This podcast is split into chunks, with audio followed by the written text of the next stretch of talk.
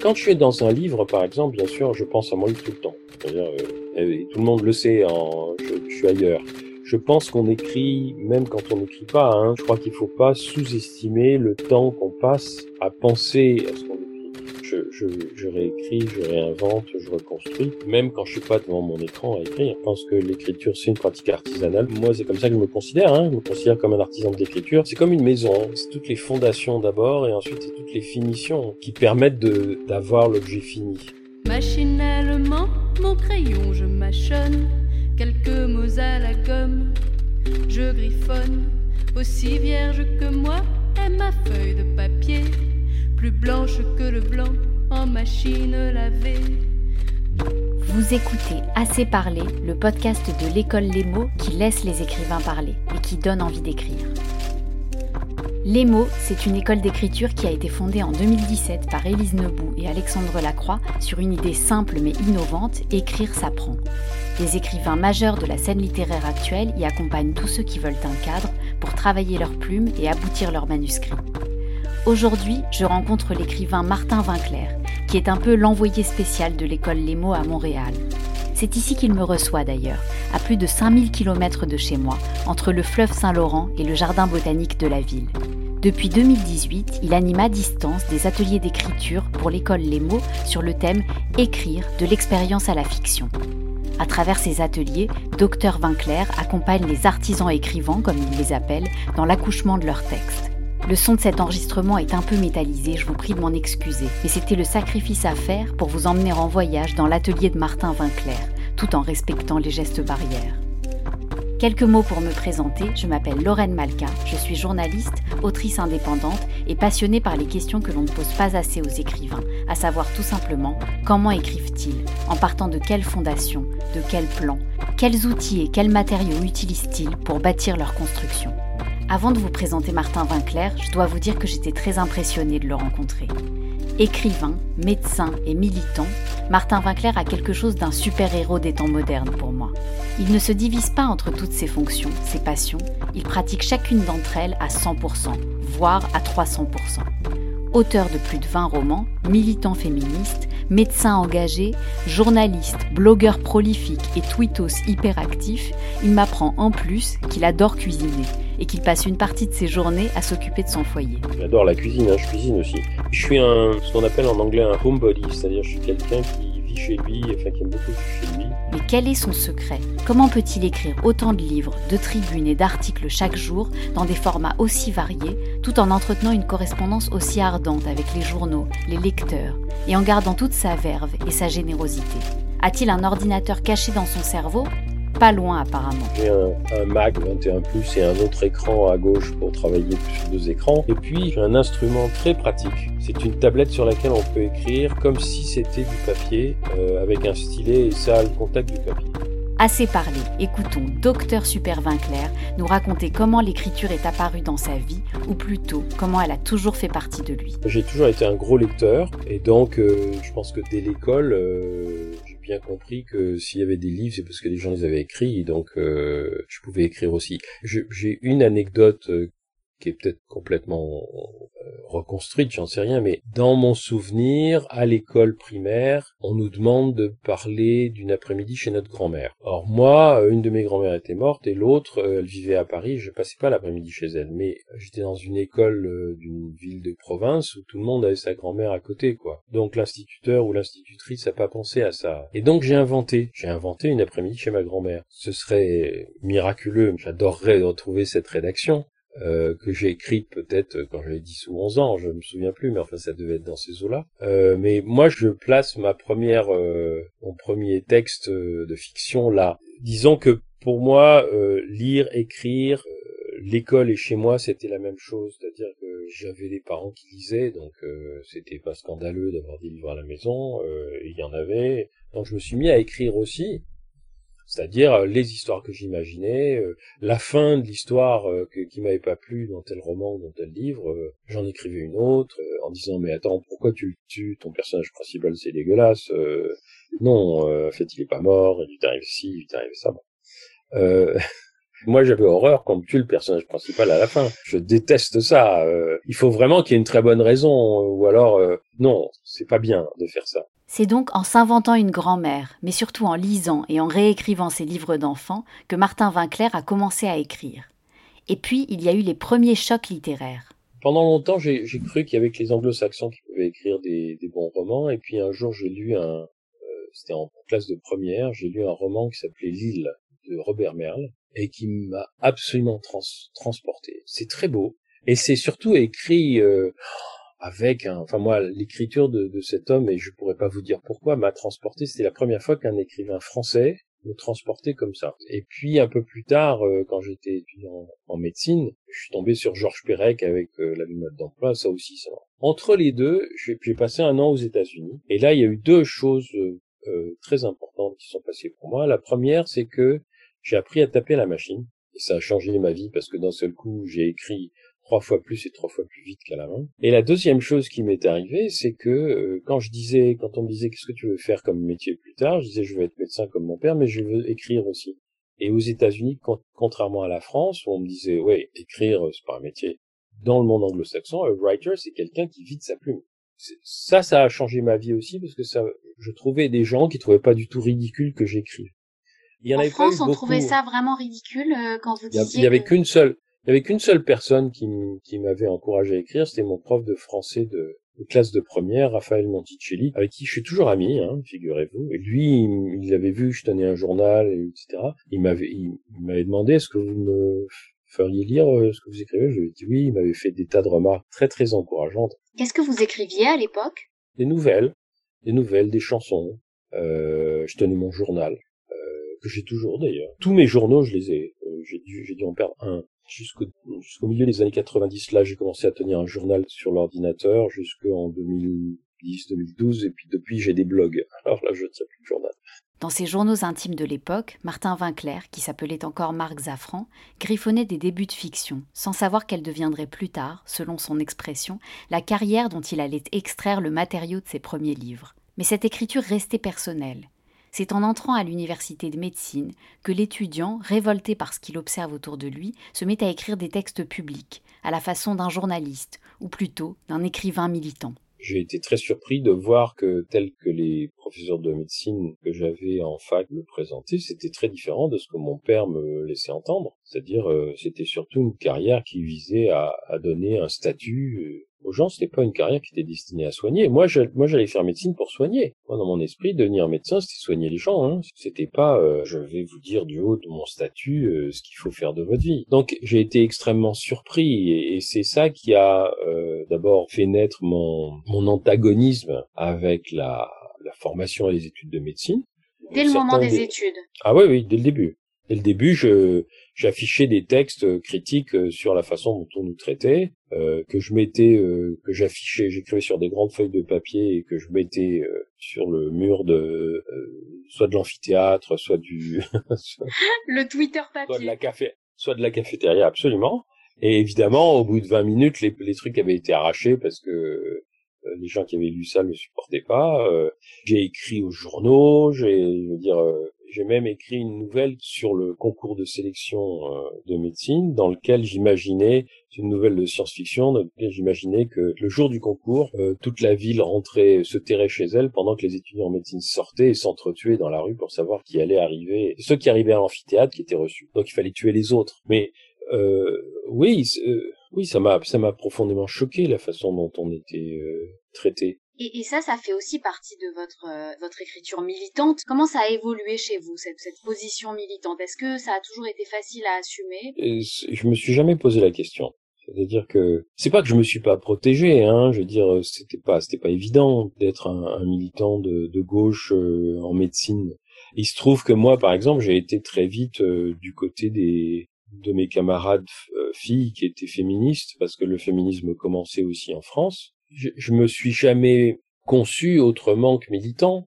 Simplement, mon militantisme s'est exprimé par écrit. Euh, pour moi, l'écriture, c'est un moyen d'expression. Euh, c'est un moyen d'expression direct. C'est en s'exprimant ainsi dans des journaux et des revues engagées, que le jeune étudiant exerce sa plume sur son sujet de prédilection et de révolte, la médecine, jusqu'à oser toquer aux portes du milieu très fermé de l'édition pour proposer un texte, le tout premier. J'ai eu euh, une grande chance, c'est de rencontrer deux écrivains qui faisaient une revue de nouvelles, qui s'appelait Nouvelles Nouvelles. C'était Claude Pujat de Renault et, et Daniel Zimmerman. C'était un couple qui était écrivain et enseignant. Et euh, j'ai vu, ils le disaient très clairement, ils disent on essaye de publier des écrivains confirmés, mais on essaye aussi dans chaque numéro de publier un jeune auteur qui a jamais publié. J'ai envoyé une nouvelle, qui était une nouvelle sur laquelle j'avais travaillé beaucoup, qui, qui était les ébauches de ce que j'allais écrire dans la maladie de Saxe après, puis il publie ma nouvelle. Et là-dessus, je, me sens euh, encouragé, donc je me mets à écrire un premier roman qui s'appelle La Vacation, et que qu'ils lisent d'ailleurs et sur lequel ils me font plein de commentaires extrêmement positifs mais aussi extrêmement euh, pratiques euh, ils voient le travail si vous voulez. Et c'est ça qui est qui est très réconfortant. C'est des gens qui valorisaient non pas le texte fini mais j'ai toujours considéré que l'écriture c'est un travail. C'est pas c'est pas un don c'est pas parce que vous avez un don que vous travaillez pas. Moi j'ai toujours voulu qu'on reconnaisse ça qu'on reconnaisse le boulot et eux le faisaient. Et puis euh, là, après, j'ai eu une autre chance, c'est que j'ai envoyé mon, mon manuscrit à, à, plusieurs éditeurs, dont Tchaikovsky chez POL. Euh, il l'a pris, il m'a dit, euh, il m'a dit, venez me voir, euh, je voudrais vous parler parce que moi j'aime rencontrer les auteurs avant de décider de publier leur livre. Donc je vais le voir à Paris et puis il pose la main sur le, c'était comme ça, je suis à côté de la table, pose la main sur le manuscrit, il me dit,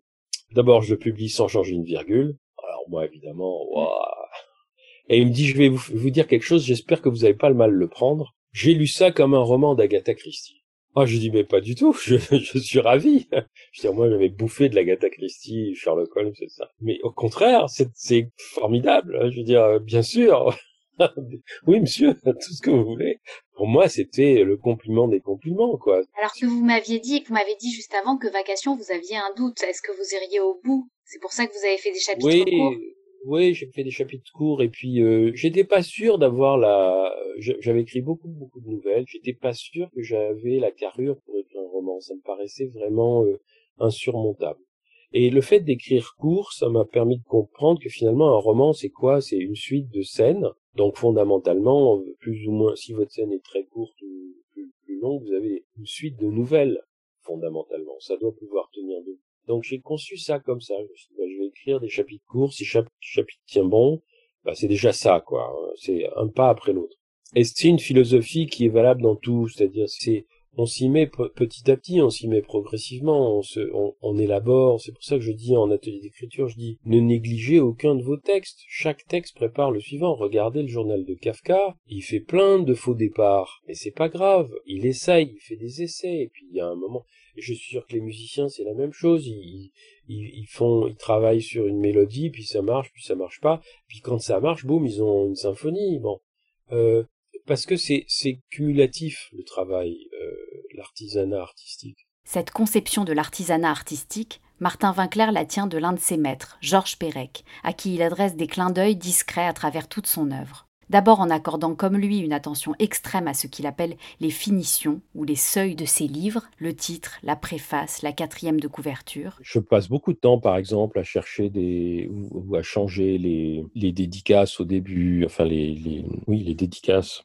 Il y a des épigraphes, à la fin il y a des remerciements souvent, etc. Donc tout ça c'est des choses sur lesquelles je travaille beaucoup aussi quand euh, Georges Perec met roman au pluriel en dessous de, du titre de la vie mode d'emploi, moi, c'est une chose qui m'a frappé tout de suite. Hein. Je veux dire, j'ai regardé, j'ai pris le livre dans mes mains, je connaissais pas euh, Georges Perec du tout. Je vois la vie mode d'emploi roman au pluriel. Oups, tout de suite, ça me dit quelque chose. Et puis à la fin, euh, sur la quatrième de couverture, il y avait un texte qui était signé GP, donc c'était lui qui l'avait écrit. Et je me suis juré, à l'époque, je n'avais pas publié de livre, évidemment, je me suis juré que toutes les quatrièmes de couverture de mes livres, je les écrirais. Donc, vous voyez, j'accorde beaucoup d'importance à tout mais son hommage à Pérec réside surtout dans le choix de son pseudonyme. Alors mon pseudo, euh, euh, je voulais un peu séparer mon travail de médecin et mon travail d'écriture. Et le pseudonyme, je l'ai pris donc chez Georges Pérec. J'ai pris Vinclair, qui est un, le nom d'un personnage central dans l'œuvre de Pérec, par, euh, reconnaissance, parce que Georges Pérec finalement a été très libérateur pour moi. C'était j'ai lu un jour un entretien de lui dans lequel il disait j'ai longtemps cru que je pourrais jamais être écrivain parce que je préférais lire des bandes dessinées plutôt que Flaubert. Et moi, c'était exactement ça. C'est-à-dire, euh, j'avais ce complexe terrible euh, qu'on inflige en France à tous les, jeunes gens qui écrivent, euh, de leur dire, oui, mais attends, mais t'es pas Flaubert. Mais on s'en tape, on s'en tape. Le pseudo, il dit quelque chose aussi sur le genre de le genre d'écrivain que je veux être, c'est-à-dire quelqu'un qui méprise pas son public, et qui, et qui dit aussi, voilà, ce que disait Pérec d'ailleurs, c'est, écrire c'est un artisanat. C'est, c'est fait aussi pour, pour nous faire jouer, quoi. Pendant longtemps, j'avais mis de côté mon projet d'écrire un roman sur mes études de médecine, alors que j'y tenais beaucoup. Lorsque j'ai voulu m'y consacrer entièrement, j'ai tourné en rond pendant des mois, sans savoir par quelle boule prendre. Un jour, je prenais le café chez un de mes amis et il me demanda ce que j'écrivais. Je lui répondis que je me cassais la tête sur un projet impossible. Je voulais écrire un roman de formation qui serait aussi un roman historique. Une réflexion sur l'amitié, un roman d'amour, un roman d'aventure et un roman politique. Car c'est ainsi que je voyais mes études de médecine. Mais je me rendais compte avec une grande tristesse à quel point c'était ambitieux. En rentrant chez moi à scooter, je me suis repassé la conversation dans ma tête. Oui, décidément, c'était un projet impossible. D'ailleurs, personne n'avait jamais fait ça. Et soudain, une ampoule s'est allumée au-dessus de mon casque. Mais bon sang, mais c'est bien sûr. Quelqu'un a déjà écrit un roman d'aventure, d'amour, de formation, un roman historique et politique qui parle d'amitié indéfectible. C'est Alexandre Dumas. Et si j'écrivais un remake des Trois Mousquetaires? Et je me suis mise à rire comme un fou. Il n'y a pas de mal à reprendre la trame d'un livre qui existe déjà. la trame d'une histoire qui existe déjà. Hein. Je veux dire, euh, Roméo et Juliette, ça a été fait 300 000 fois. Même, même Shakespeare l'a piqué à quelqu'un d'autre. Hein. C'est pas mmh. lui qui a inventé l'histoire. Je veux dire, James Joyce, quand il fait Ulysse, il reprend la trame de l'Odyssée. Hein. donc je me suis dit, alors je me suis dit quand même, t'es gonflé. Oh, puis zut. Et, donc j'ai refait, j'ai repris exactement, j'ai relu Les Trois Mousquetaires très précisément. Et j'ai repris la trame des Trois Mousquetaires pour écrire Les Trois Médecins, qui se passe dans les années 70 dans une fac de médecine imaginaire. Et tous les morceaux de bravoure des Trois Mousquetaires d'Alexandre Dumas sont dedans, transposés. Je, voulais que ma, ma parodie euh, elle soit transparente. il y a même plein d'allusions à Dumas dans le roman. L'association des amis et lecteurs d'Alexandre Dumas l'ont vu, ils m'ont fait un article dithyrambique, ils étaient ravis. Euh, mais euh, et puis il y a des gens qui l'ont pas vu et ça n'a aucune importance. Mais je voulais que ce soit transparent. On pourrait encore parler des heures avec lui, écouter ce qu'il a à nous dire sur l'écriture, sur les leçons qu'il a tirées de chacune de ses expériences, qu'il s'agisse de ses livres avortés ou de ses succès, comme par exemple son deuxième roman, La maladie de Saxe, qui a été un best-seller applaudi par les critiques et le public dans le monde entier. Je vous l'avais dit, Martin Winkler est un homme engagé à 300% et ne se lasse pas de transmettre ses passions. C'est d'ailleurs ce qu'il a fait à travers deux essais qu'il a publiés en 2020. C'est mon corps, un livre militant sur les idées reçues autour de la santé des femmes aux éditions de l'Iconoclaste, et Atelier d'écriture chez POL, dont j'ai lu un extrait tout à l'heure, qui rassemble ses conseils et réflexions sur l'écriture, l'un des thèmes qui lui tient le plus à cœur. C'est d'abord un texte donc sur les ateliers d'écriture, comment je les conçois, comment je les entends, comment je les, comment je les construis avec plein de réflexions sur l'écriture, sur euh, des, outils, des conseils, des, voilà, j'ai fait ça pour dédramatiser, parce que c'est ce que je fais. J'ai essayé de transposer ce que je dis aux membres des ateliers d'écriture, aux participantes et aux participants, aux écrivantes et aux écrivains, parce que je me suis dit, bon, c'est pareil, je peux, je peux donner des ateliers à 10, 15 personnes en même temps, euh, mettons deux fois par an ou trois fois par an. Euh, mais un livre, euh, n'importe qui peut le lire et puis et va trouver des choses qui vont l'aider. Plusieurs fois par an, Martin Winkler ouvre de nouvelles sessions d'inscription pour son atelier d'écriture à distance à l'école Les Mots. Il faut alors être très réactif pour participer à l'aventure. Une fois que vous êtes inscrit, la règle du jeu est toujours à peu près la même. Chaque lundi, vous recevez dans votre boîte mail un exercice proposé par l'écrivain. Je leur donne un exercice, ils m'envoient leur texte que je vais commenter ou annoter euh, sur le fichier Word en marge. Mais je vais pas, par exemple, je vais pas commenter leur style. Je vais commenter est-ce que ça tombe bien? Est-ce que ça, est-ce qu'il est bien coupé votre costume? Est-ce qu'il n'y a pas une manche plus longue que l'autre? Est-ce que, est-ce qu'il y a tous les boutons qu'il faut? Est-ce qu'il y a, voilà. Parce qu'après, le reste, encore une fois, c'est des fioritures. Ce que je cherche à faire travailler aux gens, c'est la trame, c'est, l'échafaudage qui va leur permettre de tenir debout. Ce que j'explique, par exemple, c'est, le principe de Tchekhov. Hein. S'il y a un pistolet sur la table au milieu de la scène euh, au début du premier acte, il faut que le pistolet il est servi avant la fin du troisième. Autrement, c'est pas la peine de le mettre là. Si ça sert à rien, faut pas le mettre. Parce que quand on écrit, on attire l'attention de la lectrice ou du lecteur sur les mots qu'on utilise. Et ces mots, ils vont rester dans la mémoire. Ils vont donner, ils vont provoquer une certaine impression. On va se quitter avec une euh, contrainte d'écriture. Est-ce que vous pouvez donner une contrainte d'écriture aux auditeurs? Euh, Une journée dans la vie d'un banc public. Ça, c'est un bon exercice parce que ce qui est très important dans la narration, euh, c'est d'avoir des contraintes qui vous permettent de, vous mettre à la place pas forcément de quelqu'un, mais de quelque chose. Euh, si vous vous mettez à la place de quelqu'un, vous êtes obligé d'imaginer beaucoup l'intériorité de cette personne.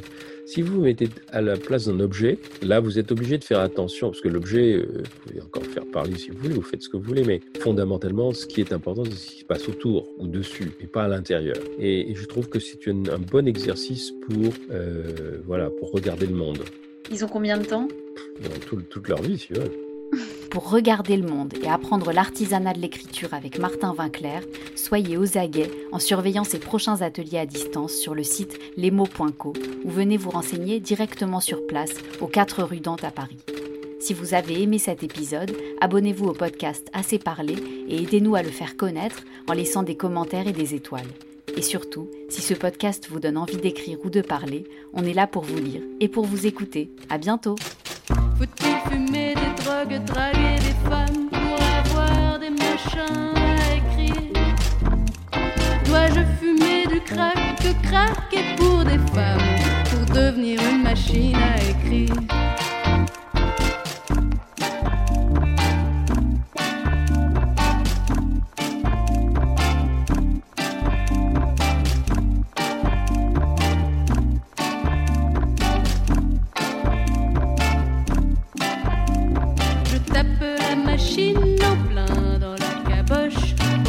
la moche bien, mon pauvre Macintosh, pour lâcher la pression, la pression qui m'opprime, et lui apprendre en prime qu'avant de faire l'impression, de lancer l'impression, il faut mâcher mes mots.